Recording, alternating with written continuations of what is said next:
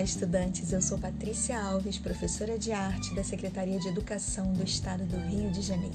Sejam todos bem-vindos à aula de arte referente ao terceiro bimestre do sexto ano do ensino fundamental regular. Vem comigo, aula 4: Encenando as artes visuais. A arte imita a vida na arte de contar histórias, o contador pode usar muitos objetos e até tecidos para dar vida à sua arte. Assim como as máscaras, os objetos podem ser um ponto de partida para contar histórias no teatro. Vamos falar sobre um artista brasileiro, Di Cavalcante.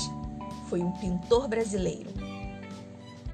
Foi um dos ícones do movimento modernista da década de 1920 Além de pintor, ele foi desenhista, ilustrador, cartunista, caricaturista, muralista, cenógrafo, escritor, jornalista, poeta. Ufa! Emiliano Augusto Cavalcante de Albuquerque e Melo. Nasceu na cidade do Rio de Janeiro no dia 6 de setembro de 1897. Era filho de Frederico Augusto Cavalcante de Albuquerque e Melo, com Rosália de Sena. Sua educação artística começa muito cedo, pois aos 11 anos já era aluno do pintor Gaspar Puga Garcia.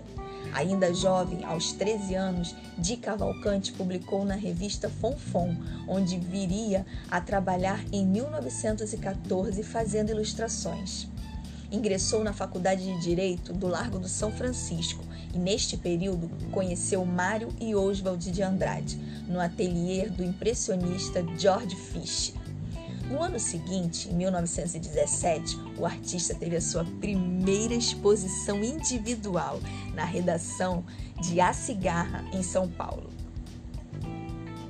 Uma das suas maiores proezas foi a idealização da Semana de Arte Moderna no Teatro Municipal de São Paulo, em fevereiro de 1922, na qual expôs 11 obras e as ilustrações publicitárias da Semana de Arte Moderna. Di Cavalcante fez a sua primeira viagem à Europa no ano seguinte, em 1923, onde residiu em Paris até 1925 Expôs suas obras em Berlim, Bruxelas, Amsterdã, Londres e Paris. Trabalhou como ilustrador para o livro Losango Caque, de Mário de Andrade, e no Diário da Noite, onde foi jornalista. No ano de 1946, Di Cavalcante ilustrou livros de Vinícius de Moraes.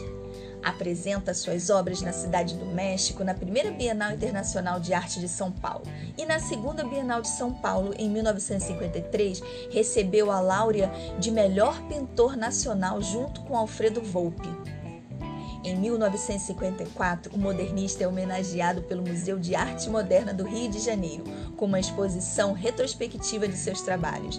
No ano seguinte, ele publica o livro de memórias Viagem da Minha Vida foi um dos mais típicos pintores brasileiros pela representação dos temas populares, como o carnaval, as mulatas, os sambas, as favelas e os operários. As suas obras, sempre muito coloridas, encantavam a todos. Muitas cores quentes e frias. Mas o que são cores quentes e frias? Quer saber mais? Vamos conhecê-las? As cores quentes são associadas ao sol e ao fogo. São elas o amarelo, o laranja e o vermelho. São aquelas que nos transmitem a sensação de calor. As cores frias são associadas à água, ao gelo, ao céu e às árvores. As cores são violeta, azul e verde. São aquelas que nos transmitem sensação de frio. As cores quentes são consideradas excitantes e as cores frias calmantes. O corpo que imita a arte. Imitar é criar gestos e postura de pessoas a partir de obras de arte e de, fotografias. Que tal criar essas encenações presentes na, em algumas pinturas de Di Cavalcante? Você pode pesquisar na internet. Aceita o desafio? Observe as cenas e reproduza essas ações e fotografe. Isso se chama releitura de uma obra. Vamos experimentar? Uma tela viva. Você observa a tela e reproduz os mesmos gestos. Coloque também um figurino para dar uma cor, para ficar mais parecido com a tela, fazendo assim a sua releitura.